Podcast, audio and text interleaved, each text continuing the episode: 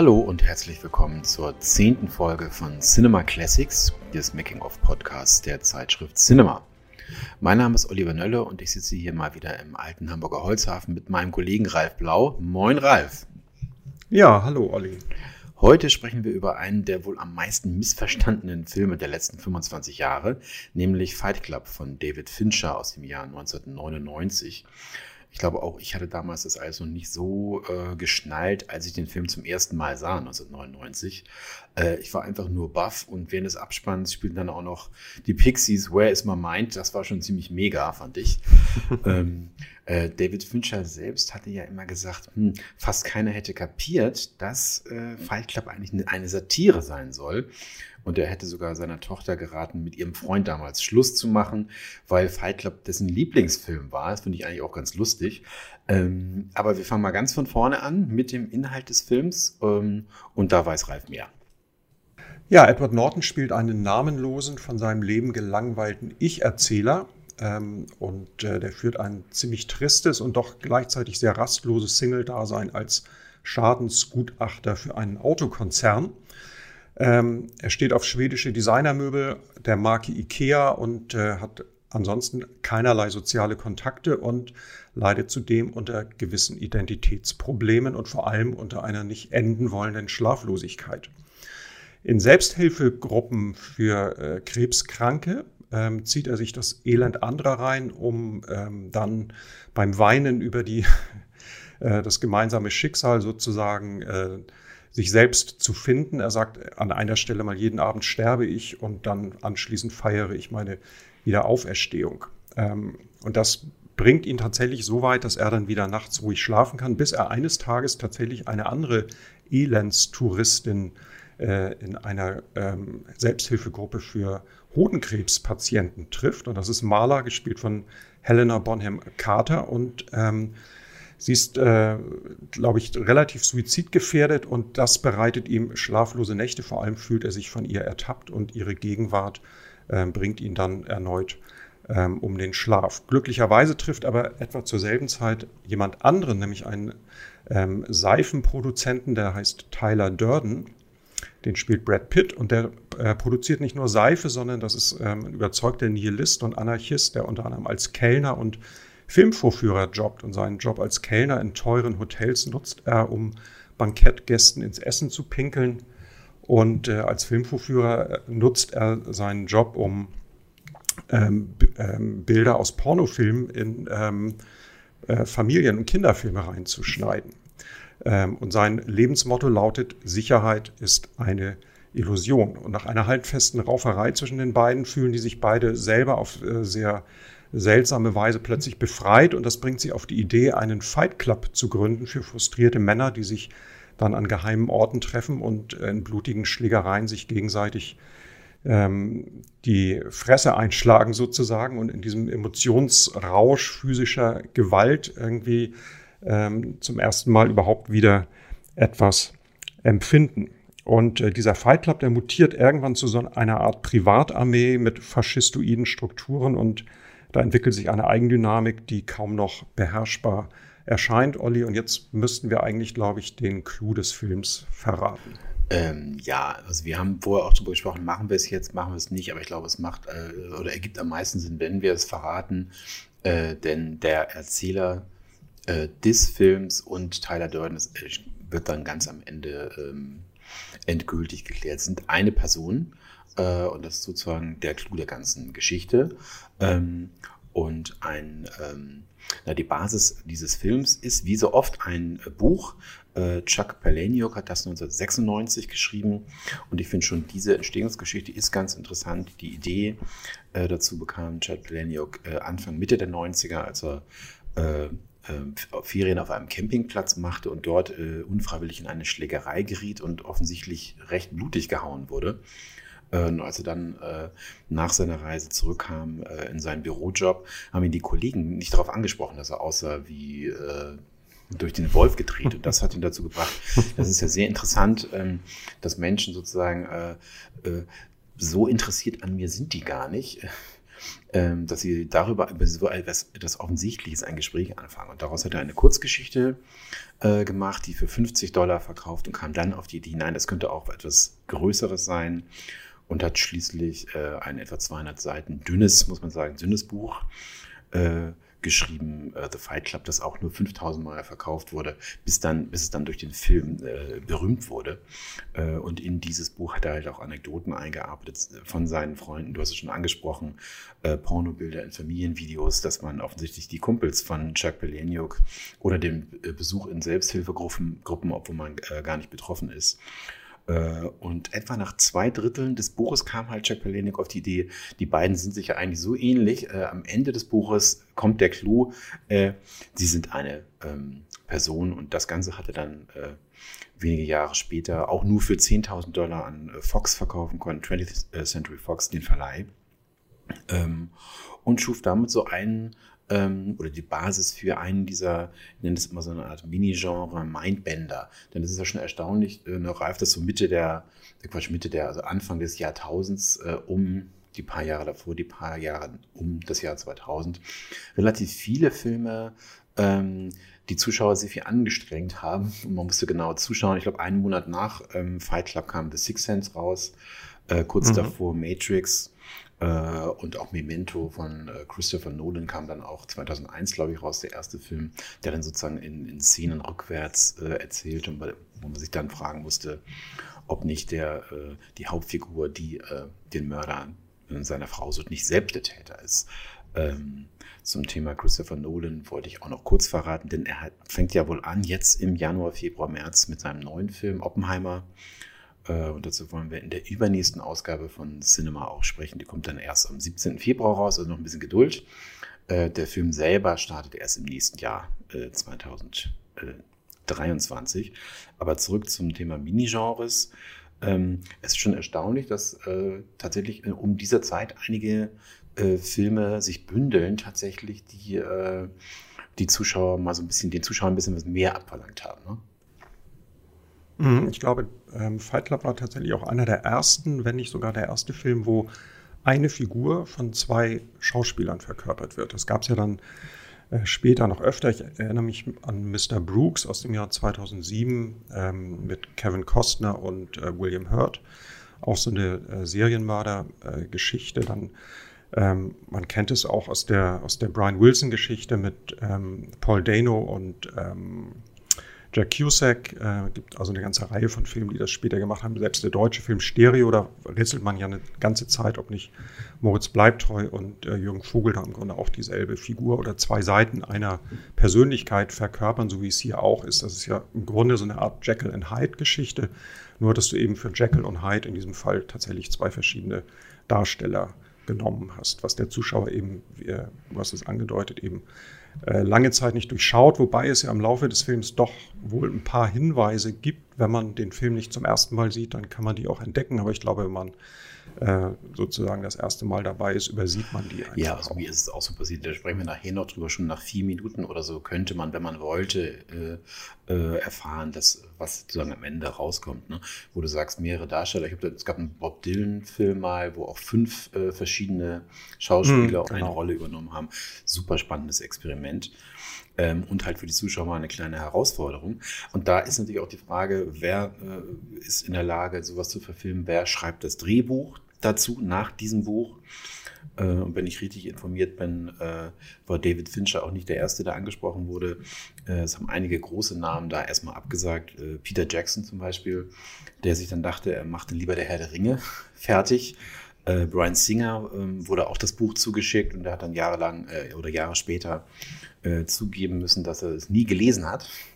Äh, und auch Danny Boyle wurde angesprochen. und der vierte war dann David Fincher, der sehr angetan war davon und äh, ähm, die Idee, ähm, Fox dafür zu begeistern war, dass er sagt, ich schreibe euch äh, ein Drehbuch erst einmal umsonst, ihr müsst erstmal kein Honorar äh, an mich zahlen und hat dann, glaube ich, über ein Jahr fünf verschiedene Fassungen ähm, geschrieben und sich dann mit Fox zusammengesetzt. Das war ja auch alles nicht so einfach. Ähm, wer sich erinnert, er hat ja Alien 3 gemacht, das war sein erster Kinofilm, äh, den David Fincher gedreht hat für Fox. Und da gab es sehr, sehr viel Ärger ähm, mit dem Verleih. Ähm, man war sich dann meistens nicht einig und er hatte eigentlich geschworen, nie wieder für diesen Verleih etwas zu machen. Man hat sich dann immer mal zusammengesetzt äh, und diese Probleme sozusagen aus dem Weg geräumt, nicht ahnend, dass man äh, während und nach ähm, dem Dreh von äh, Fight Club sich wieder zusammensetzen müsste und wieder Probleme äh, miteinander ähm, bekommen würde. Ähm, jetzt haben wir also ein Drehbuch, wir haben einen Regisseur, stellt sich die Frage, wer könnte diese tollen Rollen spielen. Es geht also ums Casting und das war auch gar nicht so einfach, glaube ich. Ralf. Äh, ja, also ich weiß ehrlich gesagt nicht, ob ähm, Fincher von Anfang an diese Schauspieler im Kopf hatte. Ich meine, für die weibliche Hauptrolle war zunächst Reese Witherspoon vorgesehen, äh, die dann abgesagt hat, weil ihr die Geschichte zu düster war. Und ähm, ich glaube, wir beide sind uns einig, dass sie diese Entscheidung wahrscheinlich irgendwann bereut hat. Ich glaube auch. Ähm, ja, ein Grund mag auch gewesen sein, die Dreharbeiten haben sich ja endlos hingezogen. Ich glaube, das waren 138 Drehtage, also äh, Drittel eines Jahres ähm, über vier Monate und das ähm, glaube ich absolut ungewöhnlich. Und ähm, Helena Bonham Carter, die ja die Rolle dann nachher übernommen hat, hat gesagt, sie hätte dann mehrere Wochen Drehpause gehabt, immer zwischen den einzelnen Takes und hätte Mühe gehabt, sozusagen überhaupt wieder in diese Rolle reinzufinden. Ne? Für Brad Pitt war das natürlich eine wunderbare Gelegenheit, sich so von seinem ähm, Posterboy-Image äh, und äh, Hollywood Star-Image so ein bisschen zu verabschieden. Das hat er ja vorher schon versucht mit Filmen wie 12 Monkeys oder auch ähm, Seven. Ähm, ansonsten war er natürlich durch so Rollen wie Sieben Tage in Tibet oder äh, Sieben Jahre in Tibet, glaube ich. Sieben ne? Jahre, ja. Ja, sieben Jahre waren es. Und ähm, äh, Rendezvous mit äh, Joe Black und ähnlichen Filmen war er natürlich so eher so auf die romantische äh, Heldenrolle festgelegt und ähm, da hat er sich selber überhaupt nicht gesehen und er hat hier sozusagen seinen Star-Image sozusagen richtig regelrecht implodieren lassen mit diesem Film. Und ich glaube, für Edward Norton war es tatsächlich eine der ersten größeren Rollen, wenn ich mich richtig entsinne. Mhm, genau, also ich glaube, Norton wollte Fincher unbedingt auch haben, hat sich auch nicht davon abbringen lassen. Ich, ich meine, das Studio hätte Matt Damon oder sowas ins Gespräch mhm. gebracht, aber wollte ihn unbedingt. Das war genau der richtige Typ. Ich glaube, nach American History X ähm, war das sozusagen für Fincher der exakt richtige Mann. Äh, und wo du sagst, Brad Pitt genau, also für mich war er bis zu diesem Film eigentlich auch so der Hollywood-Schönling. Ich war nicht besonders interessiert an Filmen mit Brad Pitt und ich finde, dieser äh, Fight Club hat ihn cool gemacht. Seitdem sage ich mir, okay, mhm. es gibt einen neuen Film von Brad Pitt, äh, bitteschön, den möchte ich mir äh, sofort angucken. Ähm, wobei Brad Pitt, was man so liest, auch nicht sofort begeistert war. Ihm wurde Buch zugeschickt und Drehbuch. Ähm, er wollte das nicht, obwohl er halt im Sinn hatte, mal von seinem Posterboy-Image, wie du sagst, äh, wegzukommen. Und es hat wohl erst funktioniert, ähm, als David Fincher bei ihm einfach mal geklopft hat und gesagt hat, wollen wir ein Bier trinken? Äh, und bei, über, dem, über ein Bier äh, in einer Kneipe ähm, hat er ihm dann die Rolle erklärt und dann äh, hat ähm, Brad Pitt dann auch zugesagt.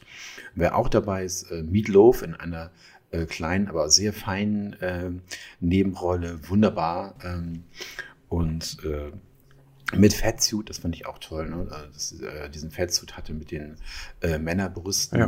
Äh, das finde ich ja auch ganz lustig, dass äh, Rob Botton, ähm, der die Maske gemacht hat und eben auch diesen äh, Fettsuit, dazu angehalten wurde, ähm, zwei verschiedene Versionen zu machen. Einen mit äh, Nippeln sozusagen und einen ohne, mhm. äh, weil sie nicht wussten, Richtig. ob das den Fox-Leuten gefällt. Dann haben sie also immer einmal mit und einmal ohne gedreht. Wunderbar.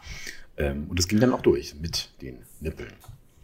Ja, ja, und das war ja verrückt, weil Meatloaf war ja tatsächlich mal so unfassbar korpulent, sage ich jetzt mal, also in, zu Beginn seiner Musikerkarriere mit Bad Out of Hell und hat sich dann über viele, viele Jahre, ich glaube, es hat bald zehn Jahre gedauert, sich richtig runtergehungert und hat dann für diesen Film dann wieder diesen, diese Rolle gespielt, wo er so mega übergewichtig mhm. ist und ähm, durch diese Hormone, die er nimmt nach dieser hohen Entfernung dann auch diese irrsinnigen Brüste ja. entwickelt. Also das ist wirklich eine, eine ziemlich groteske ja, Figur. Deswegen ist ja auch seine äh, Figur die einzige, die gegen eine der Fight Club-Regeln, ähm, die ja auch Berühmtheit äh, bekommen haben, ähm, verstoßen darf. Denn man darf ja keine Shirts und keine Schuhe tragen.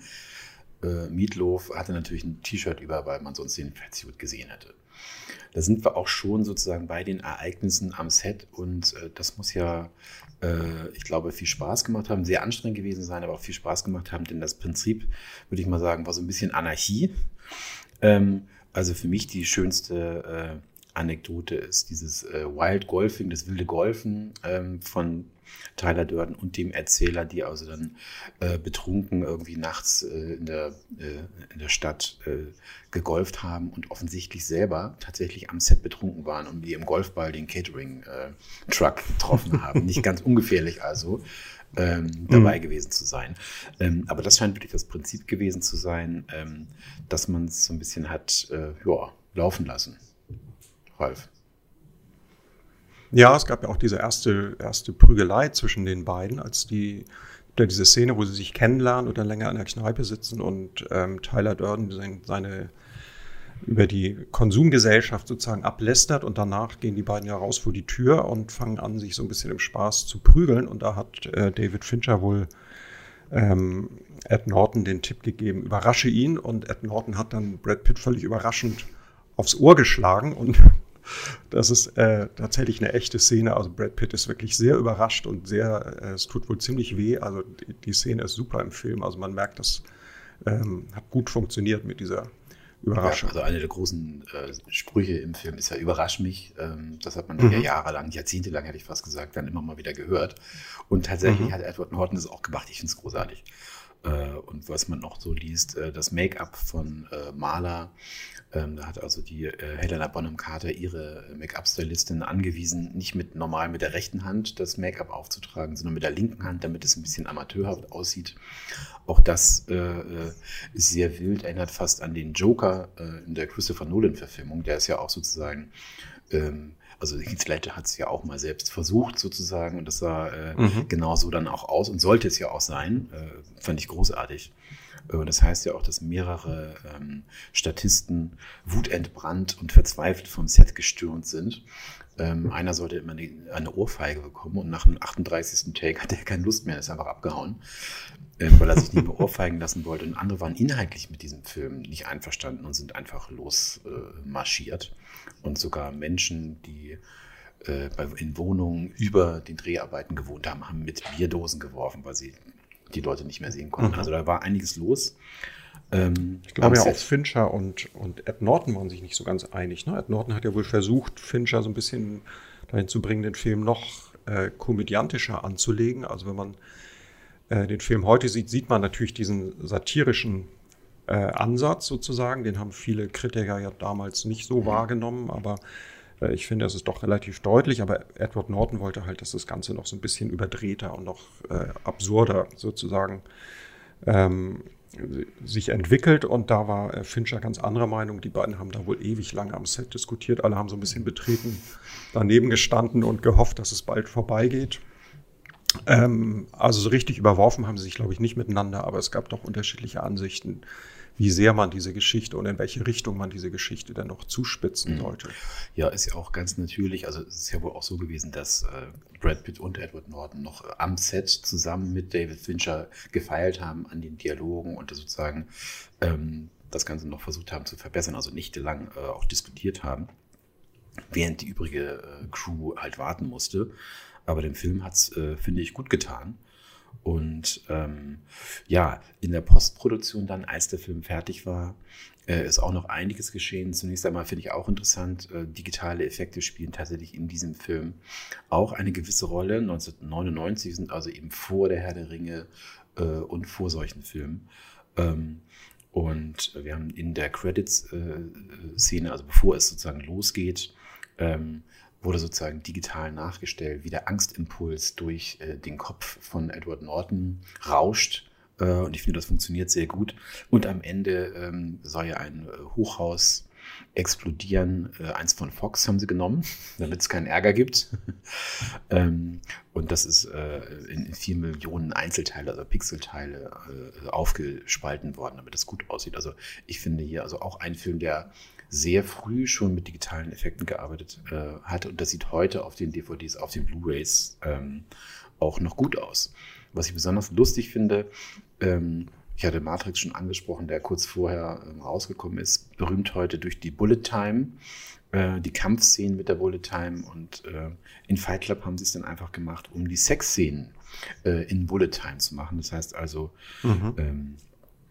Ähm, äh, dass die äh, Hauptdarsteller äh, in Motion Capture Anzüge ähm, gesteckt wurden, haben dann den Sex sozusagen vorgespielt und dann gab es zwei Wochen lang Nachdrehs mit Body Doubles. Ähm, und die beiden Hauptdarsteller, also Brad Pitt und ähm, Helena Bonham Carter, mussten dann noch ins Studio und haben dann Audioaufnahmen gemacht. Glaube, drei Tage lang mussten sie Orgasmus-Geräusche ähm, äh, machen. Äh, super Idee, sozusagen die Bullet Time, die sonst für Kampfszenen benutzt wurde, hier für eine Sexszene zu nehmen. Eine andere Geschichte fällt mir noch ein. Ähm, Ed Norton besucht ja diese Selbsthilfegruppen am Anfang und dabei benutzt er immer Pseudonyme und diese Pseudonyme, da hat sich Fincher auch was überlegt, nämlich äh, er wollte ursprünglich, dass diese Namen, die er sich überlegt, alles sozusagen Rollennamen von Robert De Niro aus den 70er Jahren sind. Und das ist tatsächlich auch so. Er heißt einmal Rupert und einmal heißt er Travis und die haben das so ein bisschen ausgeweitet und einmal gibt er sich den Namen Cornelius und das ist eine Anspielung auf ähm, Planet der Affen. Also es gibt viele Metaebenen sozusagen in diesem Film. Es gibt ja auch eine Szene mal, wo ähm, Edward Norton am Anfang sagt, so, ich, jetzt weiß ich auch nicht weiter und dann taucht diese Szene ähnlich nochmal später im Film auf und ähm, da sagt er dann, mir fällt immer noch nichts ein und es gibt ja auch Szenen, wo er direkt dann den Zuschauer anspricht und dann sagt er in der Szene halt, naja, Rückblendenhumor. Mhm. Also es gibt so, ähm, der Film spielt sozusagen auch mit seiner eigenen Inszenierung und so. Deswegen finde ich es eben äh, umso erstaunlicher, dass der dann von der Kritik ähm, so missverstanden wurde. Ich glaube, der ist in Venedig damals aufgeführt worden beim Festival und ähm, Fincher sagt, naja, er hat nicht damit gerechnet, dass die Leute ihm ähm, zehn Minuten lang applaudieren, aber so harsh, wie die Kritik dann ausfiel, das hat er sich auch nicht vorstellen können. Also der ist wohl ziemlich abgewatscht worden damals schon bei der Premiere und dann auch in den späteren Kritiken haben viele den Film ja überhaupt nicht äh, verstanden oder ihm ja auch gerade so, so faschistoide ja, Tendenzen ja. unterstellt. Aber zunächst mal musste man ihr erstmal Fox zeigen, nachdem man fertig war. Und äh, da hieß es dann von einem der Produzenten, na, die Leute von Fox, die haben geguckt, geguckt, äh, geschaut wie Karpfen auf LSD. die konnten damit auch nicht so richtig was anfangen und haben sich an, vor allen Dingen an zwei Szenen äh, da gerieben. Äh, eine der schönsten, äh, finde ich, das ist diese äh, Szene mit Brad Pitt und dem Gummihandschuh. Ähm, mhm. sie fragt, was macht er denn da jetzt gerade? Ähm, die sollte unbedingt raus, aber da konnte David Fincher Fox überzeugen, dass das noch drin bleibt, weil das zur nächsten Szene hinführt. Man würde sonst nicht verstehen, wie es weitergeht.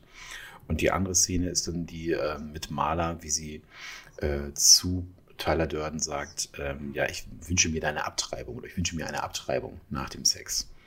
Und auch da mhm. wollte Fox äh, das unbedingt geändert haben, diese, äh, diese Line. Und David Fincher hat dann versprochen, okay, ich ändere es, ähm, aber dann müsst ihr das, was ich auch geändert habe, dann müsst ihr die auch tatsächlich nehmen.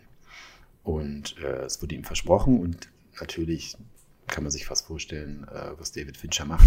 Es wurde noch schlimmer, äh, und stattdessen mhm. sagt halt Maler, so äh, wurde ich seit der Grundschule noch nicht gevögelt.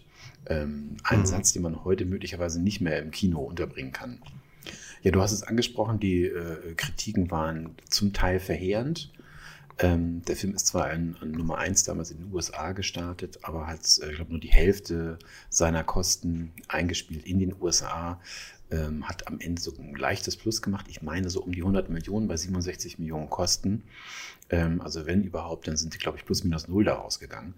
Ähm, und das Ganze hat sich, glaube ich, erst durch die äh, DVD- und Blu-ray-Verkäufe richtig gelohnt. Der Film ist also sozusagen mhm, nachträglich äh, zu einem äh, Kult geworden und äh, in vielen Top 10, Top 20 äh, äh, Listen taucht er auf. Ne? Das ist Wahnsinn. Hätte man nicht gedacht damals, nach dem Start. Und die Frage ist, warum? Ähm, die Wirkung, also ich finde, was man, äh, was Leute auf jeden Fall verstanden haben damals, ist die, äh, die äh, Kritik an der Markenhörigkeit, an der, an der Konsumgesellschaft. Das wurde ja auch wirklich gerade in diesen ersten Szenen, in den ersten fünf, sechs, sieben Minuten äh, auf einen äh, sozusagen raufgedonnert. Das war jetzt wirklich nicht misszuverstehen. Mhm. Ähm, und da ist natürlich diese schönen Sätze, äh, alles, was du hast, hat irgendwann dich und, und so. Finde ich ja großartig. Das hat sich wirklich ins, ins Gedächtnis äh, eingeprägt. Das war relativ einfach. Und ich glaube, viele haben dann aber den, den zweiten Schritt, und das war eben das, das Tückische an diesem Film, gesagt haben, okay, aber wenn du das ablehnst, was ist dann der nächste Schritt? Äh, und we, wem folgst du dann? Such dir dann nicht äh, irgendeinen, äh, wie auch immer, gearteten faschistoiden Führer, auch wenn er so cool ist wie Brad Pitt, lass es sein. Ähm, mhm. Und ich glaube, diesen Schritt haben viele nicht mitgemacht. Ehrlich gesagt ging mir damals auch so. Ich war auch äh, fasziniert äh, von diesem Film. Man hat sich ja mitreißen lassen und erst am Ende, als dann äh, sozusagen dieses Projekt Mayhem, Project Mayhem, gegründet wird von den Jungs und die wollen das Hochhaus in die, in die Luft sprengen von den Kreditkartenfirmen, äh, da dämmerte es mir, irgendwas ist hier falsch gelaufen. Ich glaube, man sollte den Film nochmal von vorne äh, sehen. Und natürlich hatte man damals im Kino nicht die Möglichkeit, mal anzuhalten äh, und zu, äh, nochmal zurückzuspulen und nochmal zu sehen, was passiert. Ähm, das haben wir heute, man kann es sicher anschauen. Und ähm, deshalb, wenn man es möchte, kann man ja aus diesem Film eine Art Suchspiel machen. Ich glaube, es gibt zehn, vielleicht sogar 20 ähm, Gelegenheiten, sozusagen, bevor man erfährt, wer, dass die beiden eine Person sind, äh, dass man die Möglichkeit hat, es eben auch schon zu sehen vorher, nach, nach wenigen Minuten schon. Äh, das ist schon faszinierend, ne, Ralf? Mhm. Ja, das finde ich auch. Und ähm, Nochmal zurückzukommen auf, die, auf diese Vorwürfe mit dem, mit dem Faschismus. Also Fincher sagt ja selber, dass er das gar nicht verstanden hat, wie die Leute drauf gekommen sind, weil er sagt, diese Gruppe, die sich da in diesem Haus trifft, wenn man die anguckt, die sind so borniert und so durchgeknallt, äh, dass es, da ist sozusagen die Kritik eigentlich schon äh, implizit. Also dass man sagt, das sind keine Typen, denen man sozusagen ernsthaft ähm, folgen kann. Und ähm, klar, es geht um ähm, Zivilisationskritik, Konsumkritik und äh, dieser Bombenanschlag soll sich auch gegen diese Kreditkartenfirmen richten, damit die Leute sozusagen, ähm, die sich hoch verschuldet haben äh, durch ihren Konsum, eben dann quasi wieder bei Null anfangen können. Ähm, und trotzdem, das ist ja eigentlich eher so ein Projekt, wo man denkt, so, na, das ist eher, ist eher die Sympathie auch der linksautonomen Szene irgendwie ähm, wecken. Aber gerade die haben eben diesen Film stark kritisiert. Also wurde vor allem von links kritisiert. Es soll sogar, wenn man Fincher Glauben schenkt, ähm, so sein, dass Ed Norton in dem Film, immer wenn er durch irgendwelche Fensterscheiben guckt, im Auto oder so, dass er immer nach rechts guckt. Also das gibt auch so versteckte Hinweise sozusagen auf diese Entwicklung, in die sich das, in die das Ganze dann ähm, geht. Ja, das ist natürlich sehr subtil und äh, ich habe es mir dann auch tatsächlich äh, angelesen, aber bei diesen, von diesen Hinweisen, ähm, die man äh, sehen kann, gibt es zum Beispiel einen, äh, dass Maler ja in einem äh, Zimmer wohnt mit der Nummer 513, aber wenn man dann vor der Tür steht, ist es nur die 5 und die 1, das heißt also, es fehlt die 3, es sind eben nicht drei es sind nur zwei. Das ist schon sehr subtil. Ähm, aber auch relativ am Anfang sieht man ja, dass die beide denselben Aktenkoffer haben. Zum Beispiel, also da könnte man auch schon mal sich überlegen, ne? wenn die beide ihn öffnen, du siehst dann nie äh, den einen Namen, der definitiv ist für den einen oder für den anderen. Äh, und das finde ich schon sehr interessant. Das haben sie gut gemacht. Ähm, mhm. Und selbst wenn man heute ihn nochmal durchschaut, ich glaube, alle würde man nicht finden. Keine Chance. Da muss man irgendwo im Internet auf die Listen schauen. Ja, das glaube ich auch. Also das macht ja auch keinen Spaß. Also man will ja den Film auch ein Stück weit genießen. Man lässt sich auch von der Handlung so weit äh, wegtragen, dass man dann auch irgendwann aufhört, so kritisch jedes Bild zu analysieren. Ähm, und es gibt ja so wie ähm, eben Tyler Durden in dieser in seinem Job als Filmvorführer sozusagen irgendwie diese Porno-Sequenzen irgendwie in, in einer Mikrosekundenlänge sozusagen diese Familienfilme reinschneidet. Das gibt es ja auch in diesem Film. Es gibt einmal, ja, kurz vor dem Abspann, gibt es plötzlich so ein Bild von einem Penis. Und ähm, Olli, ich glaube, es gibt dann relativ am Anfang wohl auch schon ein Bild, äh, wo man ähm, Ed Norton sieht. Und dann gibt es in so einer Mikrosekunden-Aufnahme gibt es dann ein Bild von ähm, Brad Pitt zu sehen. Und ich glaube, also ich habe es nicht gesehen. Ähm, ihr könnt ja mal Ausschau halten, beim, wenn ihr den Film jetzt nochmal gucken wollt, ob ihr diese, diesen Moment erwischt. Ja, also es ist schon lustig, weil ähm, inhaltlich im Film macht es ja Brad Pitt auch als Filmvorführer mit, mhm. ähm, mit den Zuschauern dort in dem Film im Film.